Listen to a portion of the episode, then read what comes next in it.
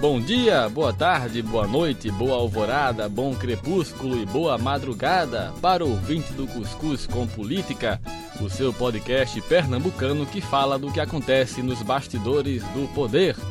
No Cuscuz de hoje, um programa especial Vamos falar sobre a Revolução Pernambucana de 1817. E, excepcionalmente neste episódio, eu vou apresentar como foi esse momento histórico do nosso estado e ainda teremos uma palavra da ex-deputada Terezinha Nunes, que instituiu a data magna no dia 6 de março. É por isso que a sexta-feira é um feriado estadual. Sexta-feira, dia 6 de março neste ano. Os nossos cuscuzeiros Márcio Didier, o Sapo, e Elielson Lima, o Leão de Carpina, tiram uma folga nesta semana. E eu sou o Felipe Salgado, coloca aí o fone de ouvido, aumenta o volume, porque o cuscuz está no fogo. Mas antes, vamos às mensagens. E entre as mensagens que nossos ouvintes enviaram, ouvintes também seguidores, um que não quis se identificar, ele me corrigiu naquela questão do vídeo da delegada Patrícia Domingos. Né? Faz tanto tempo que eu acho que muita gente aqui não lembra, mas veja só, ela publicou em suas redes um vídeo desses bem emotivos, sabe? Clichêzão mesmo, com a música Anunciação de Alceu Valença como fundo. E aí eu comentei que a equipe da pré-candidata poderia fazer algo melhor. Bom, mas nem poderia fazer algo melhor porque quem fez aquele vídeo foi algum seguidor.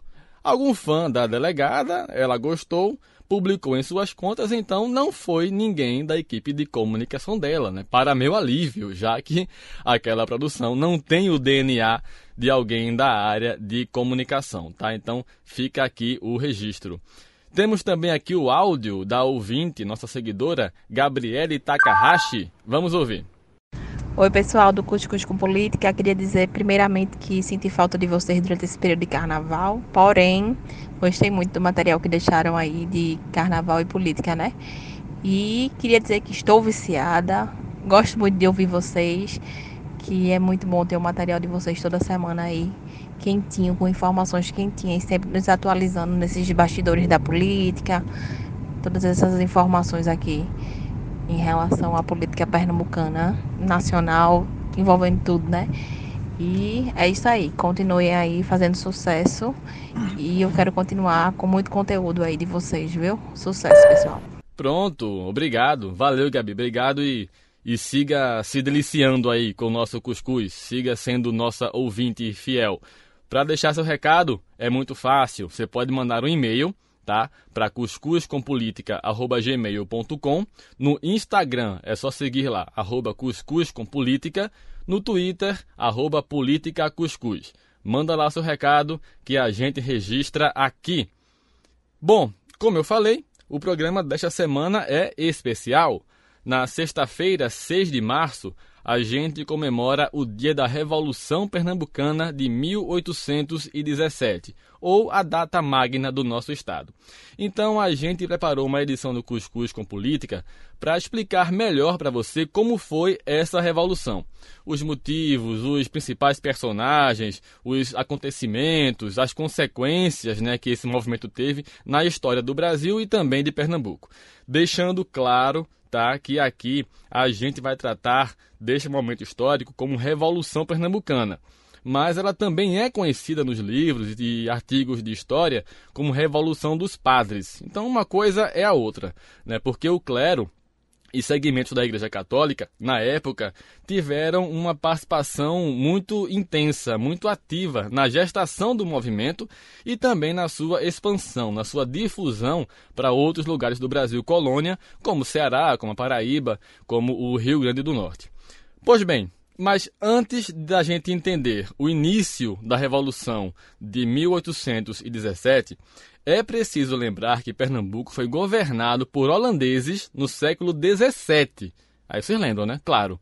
Entre 1630 e 1654, né? Todo mundo sabe disso, né? Todo mundo conhece pelo menos o nome, ou já ouviu falar, o nome do conde Maurício de Nassau.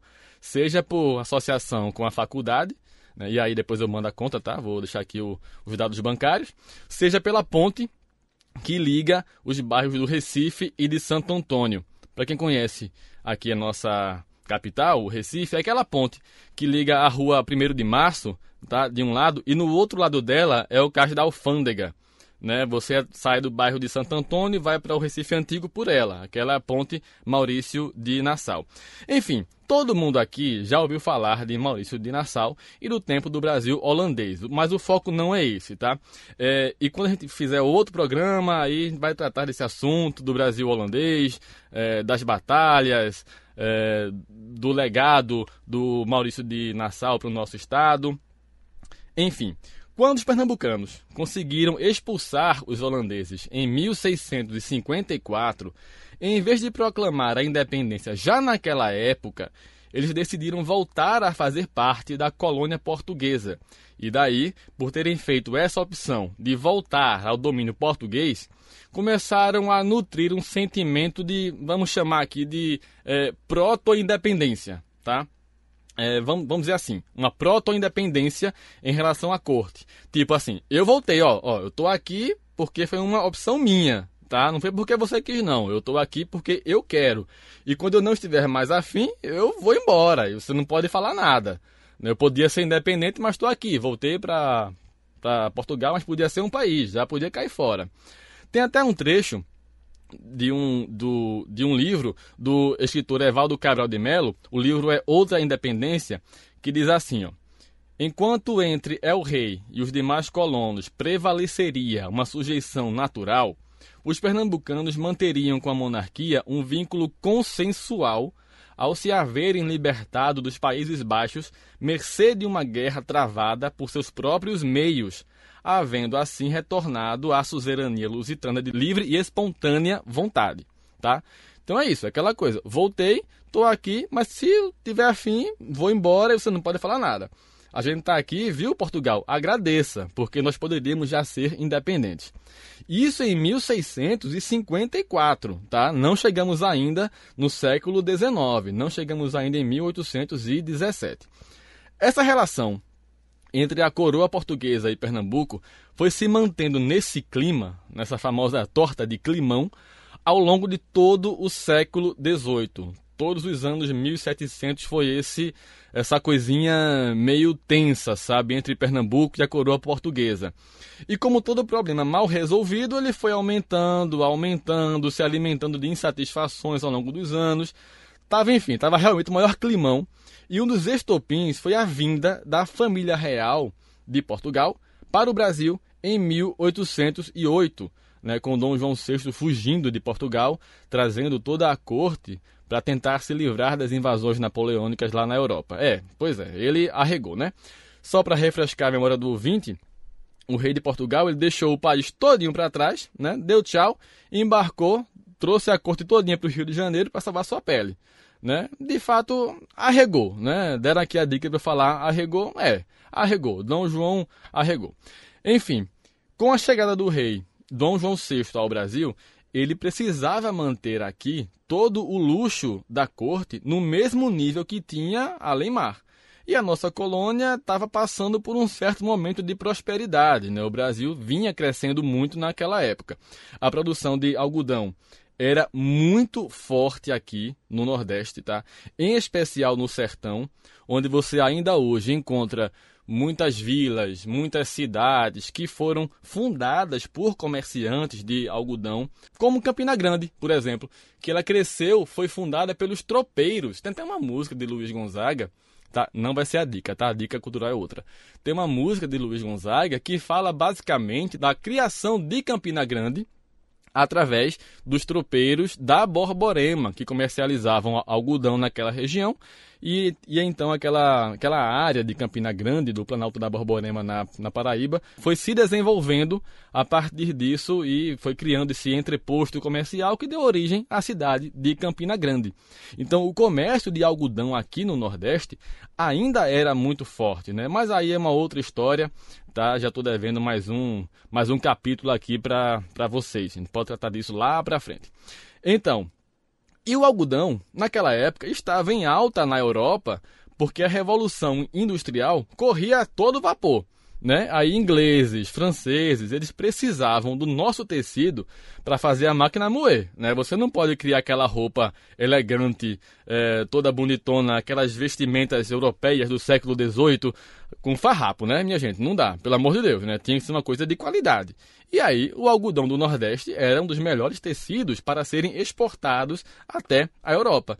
Então, Pernambuco não tinha essa não. Ele enviava diretamente daqui, pelo porto lá do, do Recife, ele enviava levas e levas de algodão diretamente para Europa e também para os Estados Unidos, recém-independente, né? também se industrializando. Mesmo assim, mesmo com Pernambuco enviando todo o seu material toda a sua produção algodoeira. E assim, não só algodão, tá, gente? Muita coisa ainda. Algodão é só um exemplo. É, mesmo ele enviando tudo isso lá para a Europa e para o mercado norte-americano, ele tinha que prestar contas com a coroa lá no Rio de Janeiro. E, claro, a população achou isso um tanto injusto, né?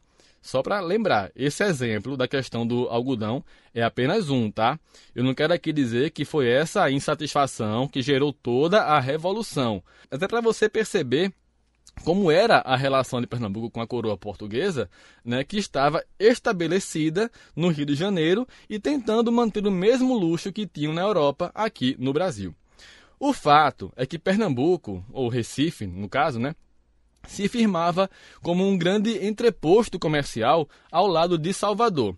E sempre vale aquela máxima de quanto mais eu ganho, mais eu crio novas necessidades e mais eu quero ganhar mais para suprir essas necessidades. Outro ponto é que nessa troca de mercadorias também circulavam ideias. Algumas delas questionavam até a situação colonial. Daí você tem a influência dos ideais da independência americana e da Revolução Francesa como os princípios de liberdade, igualdade e fraternidade que fervilhavam no final do século XVIII. Esses ideais se juntaram à indignação dos pernambucanos diante dos impostos, né, o caldeirão revolucionário, meu velho, começou a ferver. Né? Você pega uma sociedade insatisfeita em pagar tantos impostos e entrando em contato com esses ideais de liberdade, igualdade e fraternidade, né, através do comércio de Pernambuco com a Europa, aí você está com aquele ambiente perfeito para se iniciar uma revolução. Né? O pensamento mais comum no momento era: oi, eu produzo tudo aqui, vendo diretamente para meus clientes europeus e americanos, e norte-americanos no caso, vendo tudo para lá direto e tenho que dar um pedaço enorme de imposto para manter o luxo dos portugueses lá no sul, lá no Rio. Que negócio é esse? Entendeu? Enfim, é basicamente isso, tá? Tô aqui simplificando bem muito para deixar você bem imerso nesse clima, né? Era, e era um clima nada ameno. As lojas maçônicas eram o principal ponto de encontro dos pensadores liberais pernambucanos que usavam aqueles momentos né, de reunião para elaborar complôs contra a coroa e pegando muito dessa insatisfação popular. Agora, vê só, tem que fazer um recorte aqui para comparar a Revolução Pernambucana com a Inconfidência Mineira, tá? que ocorreu quase três décadas antes da nossa. Se a Revolução Pernambucana ficasse restrita a essas reuniões nas lojas maçônicas, ao zum zum zum nas ruas, ao espírito apenas conspirador, ela, ela teria, vê só, atenção, ela teria tá, se equiparado ao movimento dos revoltosos mineiros. É que a, a Inconfidência Mineira, minha gente, ela não chegou a evoluir do seu estágio de conspiração porque ela foi logo reprimida pela coroa. Enquanto aqui em Pernambuco, o movimento foi além das salas de reunião. E como a gente vai ver lá na frente, aqui tivemos uma república independente da coroa. Mas isso é assunto para o próximo bloco. Vamos encerrando aqui o primeiro bloco do Cuscuz com Política.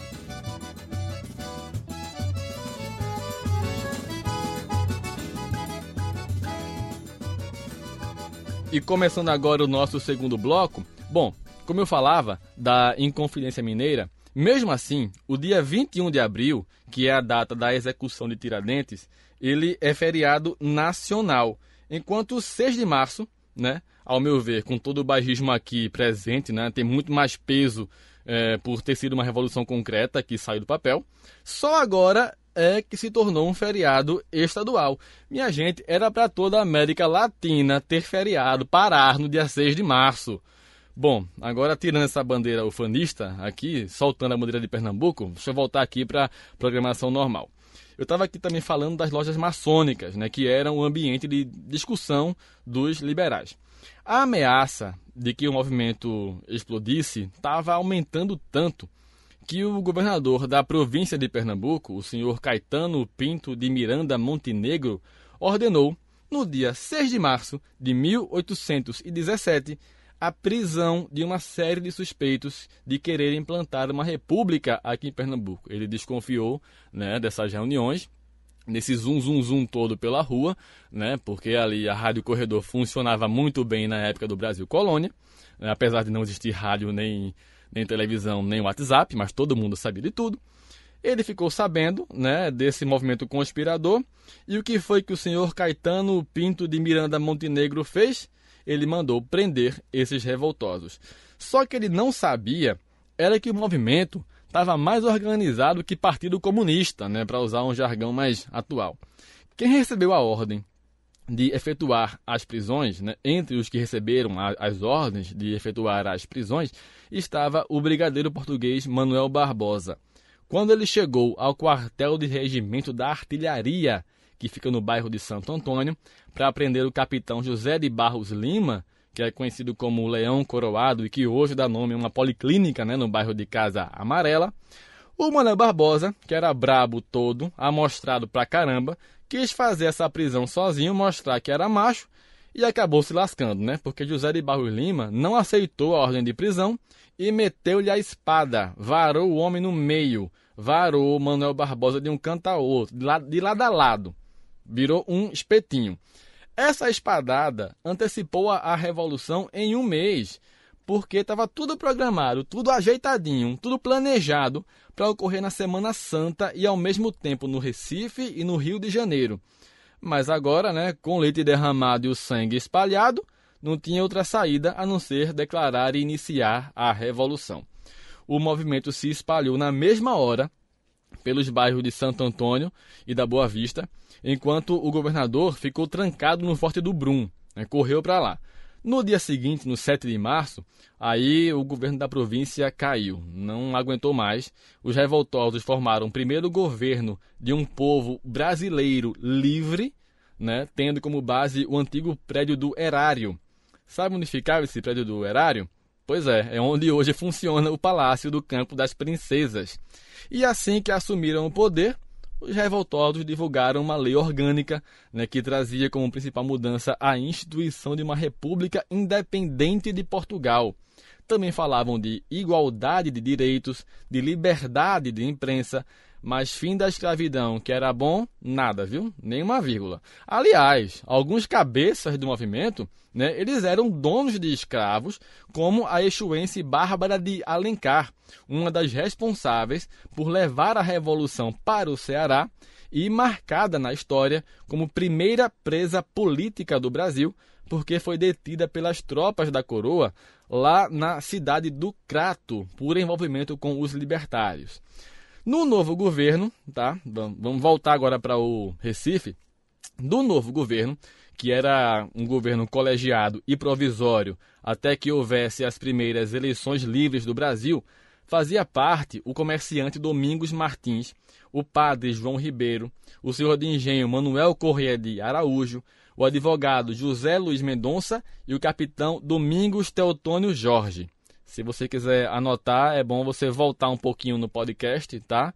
Para você, se estiver estudando para algum concurso, alguma prova, volta, anota esses nomes porque é importante. Se você está ouvindo aqui no rádio, eu vou repetir.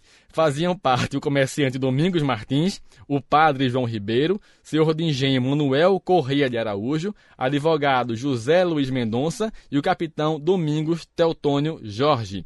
Já o trabalho administrativo ficou com três religiosos: o padre Miguelinho, né, o Frei Caneca e o vigário Tenório.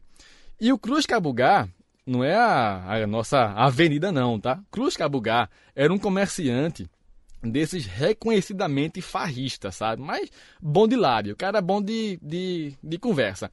Ele virou uma espécie de ministro da Fazenda e que depois foi para os Estados Unidos como embaixador do novo país.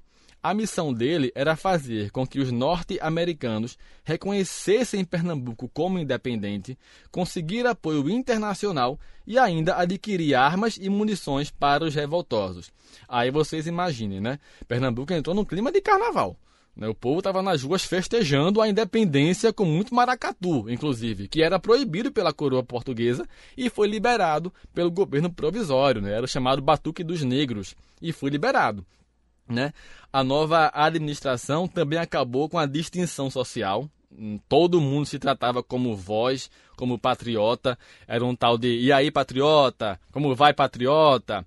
Vós ireis ao banho de rio hoje, sabe? Era, era esse esse tratamento todo formal para tudo que era lado, né? Até o governador Domingos Martins, né, governador provisório, diga-se de passagem, Domingos Martins se aproveitou e casou com sua namorada Maria Teodora, uma portuguesa de família rica, né, e que essa relação era proibida, né? Ela era às escondidas porque ela era proibida pela coroa ele se casou e tome festa pelo casamento. O governo provisório comprou alimentos em grande quantidade para evitar a especulação dos portugueses comerciantes e revendia a preço de custo, os preços não subiam. E tome festa. E aí eles reduziram imposto e tome mais festa. Criaram a Polícia Nacional, né, que garantiu mais segurança para o povão mais festa no Recife. Teve a bênção da bandeira, né, o símbolo maior da Revolução Pernambucana. Tem até um quadro bem famoso disso, do Frei Caneca abençoando a bandeira da, da Revolução, que é basicamente a mesma bandeira de Pernambuco. O que muda é que o tom de azul da bandeira revolucionária é mais claro e em vez de uma estrela em cima, são três estrelas que representam as províncias de Pernambuco, Paraíba e Rio Grande do Norte. Né? A nossa bandeira hoje ela tem um tom de azul mais escuro e apenas uma estrela, né? porque Paraíba e Rio Grande do Norte se tornaram independentes. Né? Bom, teve a bênção e tome mais festa. Né? Agora, o negócio começou a ficar mais feio quando a coroa fechou o porto do Recife, colocou uma esquadra portuguesa por ali, ali na altura do Marco Zero, no dia 11 de abril. Né? Como aqui só se plantava cana e algodão, a turma começou a ficar com fome. Né? E quando a barriga ronca, meu amigo, aí a cabeça não pensa direito não, viu? Lá nos Estados Unidos, Cruz Cabugá até conseguiu algum avanço, mas os americanos não iam se meter em um conflito que envolvia Portugal, né? com quem eles tinham uma boa relação comercial. Se os pernambucanos conseguissem consolidar sua independência sozinhos, beleza, ok, vamos lá, apertou aqui a mão, você é meu parceiro. Até lá, meu velho, vão se virando aí que a gente espera. Ninguém vai se meter aqui não, viu? Cada um com seu problema aí. Aí o movimento foi perdendo apoio popular. Só que enquanto o governo provisório tentava acalmar a população e procurar alternativas para se manter vivo, o exército da coroa, né, inimigo aos olhos dos revolucionários, vinha da Bahia, atravessou o Rio São Francisco, recebeu o apoio dos senhores de engenho de Alagoas e também da região da Mata Sul pernambucana, que estavam com medo de perder seus escravos diante da evolução do movimento. Embora, como eu disse, a questão abolicionista ela passava longe das discussões, ninguém tratava disso não, tá? Mas, como a revolução já estava espalhada pela Paraíba, pelo Rio Grande do Norte, até chegou no Ceará pelas mãos de Bárbara de Alencar, né? o medo de que a coisa crescesse e passasse a defender outras pautas deixou né, os senhores de engenho com um certo medinho.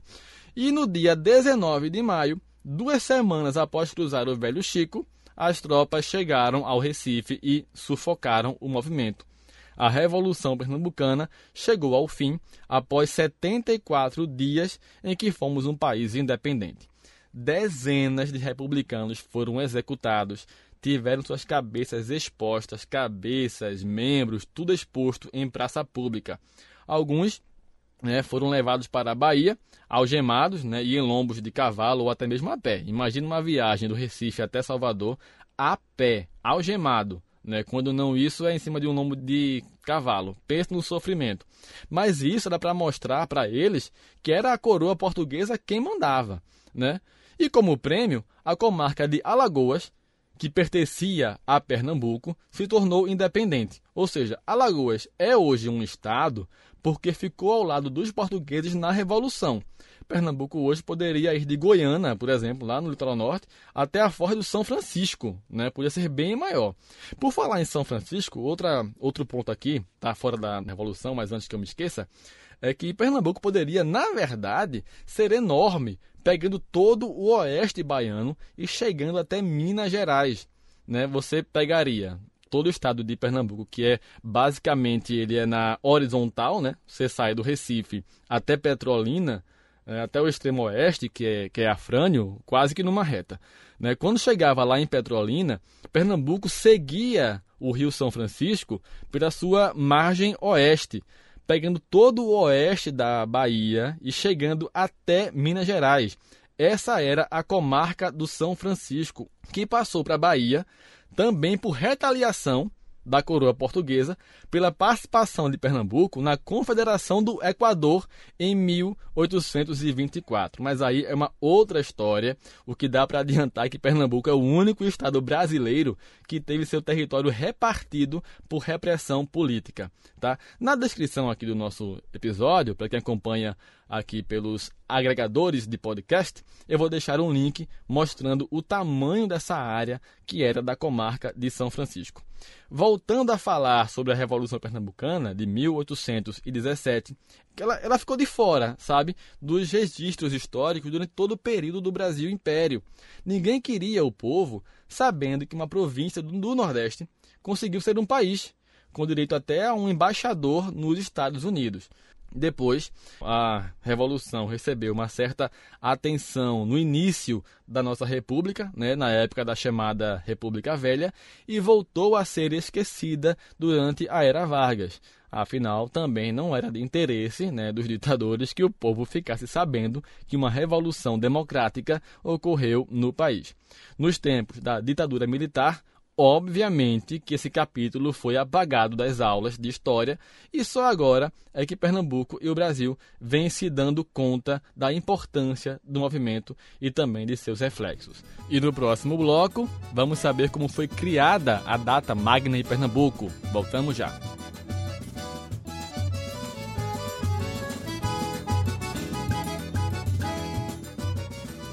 Último bloco do seu Cuscuz com Política, que hoje está praticamente uma aula de história, né? Falando sobre a Revolução de 1817. Bom, deixa eu voltar aqui então para o assunto. É, muito do nosso ufanismo pernambucano está ligado a esse espírito libertário e revolucionário do nosso povo. Não é de se estranhar que todo pernambucano reconheça a sua bandeira e sinta, né, apesar de muita coisa, até um certo orgulho de ser daqui.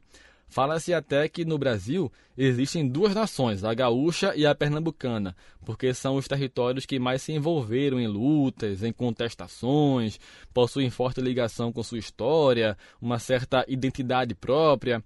Bom, o feriado de 6 de março, ele foi comemorado nacionalmente no seu centenário em 1917. E como eu disse, depois disso ficou esquecido.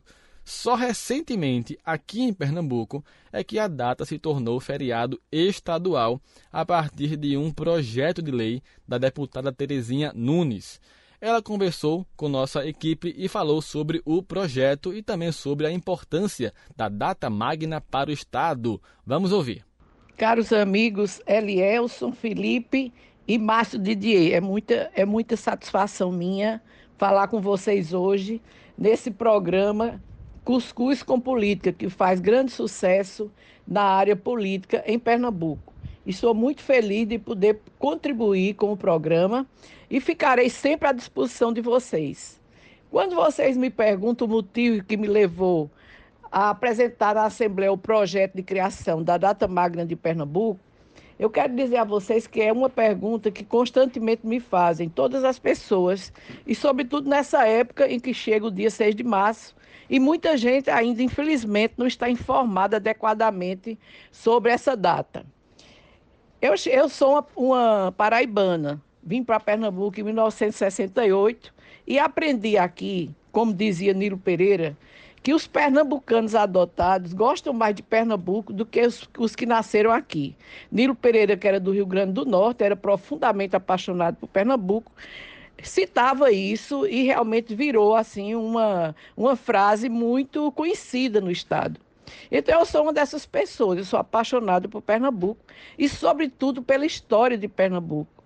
E tenho orgulho de dizer, inclusive, que na Revolução de 1817, a Paraíba se juntou a Pernambuco. Ou seja, eu, naquele tempo, não, não, era, não tinha nenhum projeto de vida em 1817, mas, enfim, naquela época, os pernambucanos paraibanos se uniram. De forma que eu, de alguma forma, tenho algo a ver com a Revolução de 1817. E por que a Revolução de 1817?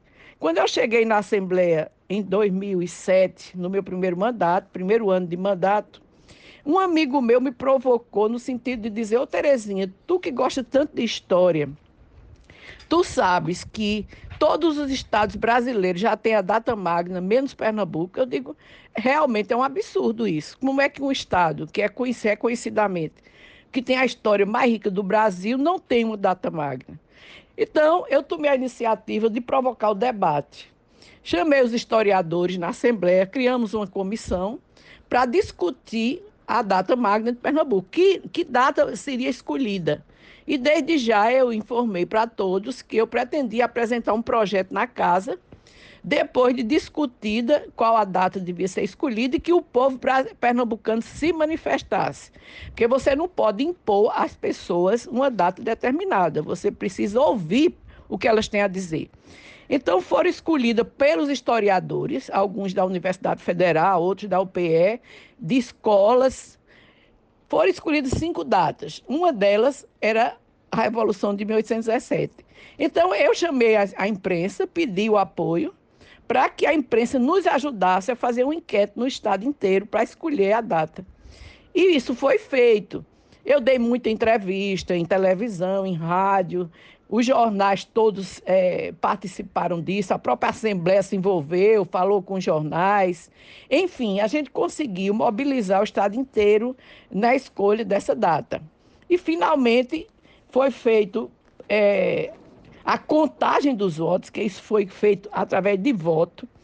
E a Revolução de 1817 ganhou com muito, muito na frente das demais datas. Então, eu apresentei o projeto na Assembleia, com o apoio de todo esse pessoal, enfim, e foi aprovado por unanimidade. De forma que, aprovada a lei, a data magna foi estabelecida. É dia 6 de março, data de eclosão da Revolução de 1817. A revolução que Oliveira Lima dizia que era a maior revolução brasileira. Por quê? Nenhuma teve a repercussão que teve a, a de 1817. Para vocês terem uma ideia, Pernambuco se tornou independente de Portugal. E com isso, já que era uma situação de um Estado brasileiro, o Brasil, Pernambuco, decretou a independência do Brasil de Portugal. Então, o que aconteceu aqui? Se formou um governo provisório e foi estabelecido, escolhido um governador, todo o pessoal que devia participar do governo, foi feita uma constituição se chegou a mandar Cruz Cabugá para os Estados Unidos para ser o embaixador da República nos Estados Unidos, porque naquela época se discutia muito a questão dos direitos humanos, não só na Europa, como também nos Estados Unidos. E a Revolução Pernambucana, a sua Constituição preconizava é, os direitos humanos, a garantia dos direitos humanos. Veja bem, Pernambuco tinha escravidão, mas os revolucionários decretaram o fim da escravidão em Pernambuco.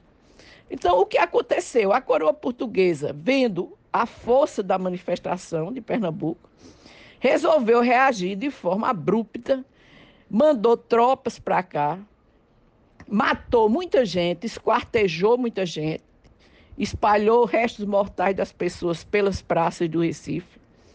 E, enfim, massacrou o movimento, levou algumas pessoas presas para a Bahia e então tomou conta do território pernambucano. Tirou-nos uma parte do nosso território como uma espécie de punição pela ideia de liberdade. Pois bem, fez, fez isso tudo, mas foi tão forte o sentimento pernambucano que espalhou pelo Brasil a rebeldia.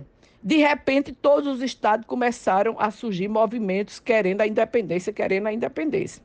Tanto é que cinco anos depois da Revolução de Pernambuco, o Brasil se tornou independente de Portugal. Dom Pedro I, sentindo que não se tinha mais como controlar a revolta brasileira, ele próprio tomou a iniciativa de, contra a coroa portuguesa, decretar a independência. Então, Pernambuco foi que começou o movimento real de independência do Brasil. Hoje, por exemplo, o 6 de março é muito mais importante do que o 21 de abril, que inclusive é um feriado nacional e ninguém vê isso, tá? Pernambuco não conseguiu até hoje dar força a essa revolução. Todos os estados brasileiros, na sua data magna, fazem grandes festas populares. Param, porque é feriado em todos os estados, e fazem grandes festas populares. A gente só fez uma festa popular, que foi no ano em que a minha lei foi aprovada, que então a própria Assembleia fez uma grande festa no bairro do Recife. De lá para cá, a comemoração tem sido somente com hasteamento da bandeira, desfile de tropas militares, só poucas, a, a, a própria polícia militar, e a, a colocação de uma coroa de flores no monumento aos revolucionários que tem na Praça da República. Então, todo ano se faz isso. Amanhã eu vou estar lá, o governador me convidou, eu vou estar lá nessa solenidade. Mas é só isso. Não pode ficar só nisso. Nós temos o bairro do Recife, podíamos fazer um desfile de blocos, de, de, de, blocos líricos, era uma coisa lindíssima, transformar isso numa grande festa pernambucana. É, o próprio Zé Pimentel, me, é, que fez aquela peça sobre Frei Caneca, que foi um dos revolucionários, é, Zé Pimentel tinha a ideia de fazer uma peça sobre a Revolução de 1817. Na época ele tinha a peça de Frei Caneca, chegou a encenar no Recife Antigo, mas ele tinha a ideia de fazer sobre a toda a Revolução de 1817. Mas, enfim, esperamos que com o tempo isso venha a acontecer. Mas a questão é que, quando a gente criou a data magna, eu, meu projeto preconizava já o feriado. A Assembleia não aceitou aprovar o feriado porque houve uma, um movimento dos empresários para que não fosse feriado. Então, a gente não conseguiu passar o feriado no primeiro momento. Mas em 2017, coincidentemente, eu estava de volta para a Assembleia e comemorou-se os 200 anos da Revolução. Então, com todo o clima que se criou em torno dos 200 anos da Revolução, eu, junto com o deputado Isaltino Nascimento, apresentamos um, pro, um novo projeto de, de, feriado, e esse projeto foi aprovado é, num grande acordo na Assembleia entre o governo e a oposição. Então, a gente conseguiu, em 2017, realmente que a lei federal fosse vigente em Pernambuco, porque a lei federal que criou a data magna preconiza que é feriado estadual no dia da data magna. Então, Pernambuco estava contra uma lei federal no momento em que não tinha data magna nem tinha feriado. Então, de forma que eu fico muito feliz de ter tido essa oportunidade eu, como disse a vocês, eu amo Pernambuco, essa revolução deu a Pernambuco o que mais nos orgulha hoje, que é a nossa bandeira. A bandeira de Pernambuco nasceu na Revolução de 1817. Isso tudo precisa cada vez mais estar na mente do pernambucano, porque o pernambucano veste a bandeira com um orgulho imenso. O Brasil inteiro adora a bandeira de Pernambuco. Quando ela aparece, todo mundo acha linda a nossa bandeira. Então, é preciso que as pessoas estudem mais sobre a Revolução, vejam a importância que ela teve, porque até hoje, pela força que Pernambuco tem no, no Brasil, como um Estado que é defensor dos direitos humanos, que está sempre a favor da democracia e da liberdade, esses ideais nasceram em 1817. Não foi à toa que Pernambuco se transformou numa, numa terra de cultura e de política como é hoje que tem pessoas na política de Pernambuco de grande dimensão nacional. Pernambuco é considerado nacionalmente quando se discute politicamente qualquer coisa. E é um estado pequeno do Nordeste brasileiro, mas tem essa força, e essa força vem da Revolução de 1817, claro. Teve outros movimentos revolucionários que devem ser considerados, mas a principal, como disse Oliveira Lima, foi a Revolução de 1817. Então, daí porque, como eu disse a vocês, eu que sou uma pessoa, um pernambucano adotado, mas profundamente apaixonado por Pernambuco, tenho dois filhos pernambucanos que também são apaixonados por Pernambuco. Então, eu me sinto muito feliz de ter, ter tido a oportunidade dada por Deus de estar na Assembleia naquele momento e ter a ideia de aprovar uma lei dessa natureza. E já emendando com a dica cultural da semana, e a dica foi enviada pelo nosso musicólogo amador Márcio Didier, popular Sapo, né? e é óbvio né, que a dica que ele deu é o nosso hino de Pernambuco. Então vamos com o nosso hino na versão frevo. E também tem uma outra história interessante sobre isso, né, que há uns 10 anos eu recebi aqui no, no Recife um colega paulista que veio ver pela primeira vez o nosso carnaval. E aí, claro, né, levei ele na terça-feira de carnaval para o Marco Zero, aquele, aquele programa bem clichê, né, que não pode faltar. Detalhe, na terça-feira de carnaval há 10 anos, a programação era quase a mesma, tá? Não muda muita coisa não. É, enfim, aí Alceu Valença estava lá e cantou o hino de Pernambuco e todo mundo cantava. O Marco Zero todo cantava o hino, mas era a plenos pulmões e cantando e dançando e frevando. E aí o meu colega ficou impressionado que todo mundo cantava junto uma música né, que ele não, não, não conhecia, né? Ele imaginou que seria um hit local ou até um axé, ele falou, coitado, não sabia do frevo, né? Enfim, é, e ele ficou besta quando eu falei para ele que aquela música era o hino de Pernambuco e ele não acreditou. Tive que mostrar para ele depois em casa que aquele era o hino. Ele nunca poderia imaginar que a gente soubesse o hino do nosso estado tão bem a ponto de cantar no carnaval, né? E o detalhe é que ele na época não sabia nenhum verso do hino paulista. Né? Se alguém souber aqui um verso do hino paulista, viu? Eu desafio. Pode comentar, pode mandar aqui o seu o seu recado. Então vamos agora ouvir o hino de Pernambuco na voz de Alceu Valença. Ah, não, mas peraí, outra coisa interessante. O que foi que massificou né, o hino de, de Pernambuco na nossa mente? Foi uma ação do governo do estado em 2002.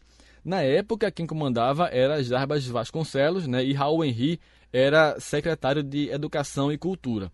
A ideia de criar versões do hino nasceu, olha só, aqui neste mesmo estúdio onde estamos gravando, o estúdio Musac, a partir de uma iniciativa de Marcelo Soares e Caca Barreto. Foram 10 mil CDs, né, pegaram o hino de Pernambuco, criaram versões em mangue, em frevo, em forró, com banda sinfônica, com orquestra sinfônica, enfim, foram 10 mil CDs né, preparados com essas versões que seriam distribuídos em escolas e órgãos públicos. Mas, né, naquela época, 2002, tinha um monte de carrinho de CD pirata passeando pelo centro do Recife, né? Qualquer um tinha um gravador de CD em casa, né? Aí a, a reprodução, vulgo pirataria, ganhou as ruas, né? E aí o hino foi uma das músicas mais tocadas no Carnaval de Pernambuco de 2002 e até hoje é cantada a plenos pulmões quando é executada. E só para dar o crédito devido, tá? A letra do hino de Pernambuco é de Oscar Brandão e a música é de Nicolino Milano. Tá? Eu prometo que no São João o hino volta na versão forró com o eterno Dominguinhos, tá? Chegamos ao fim do Cuscuz com Política, lembrando que este é um programa independente, gravado nos estúdios Musac, no Recife.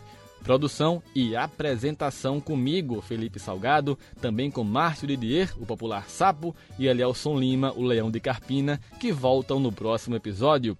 Um abraço e até semana que vem.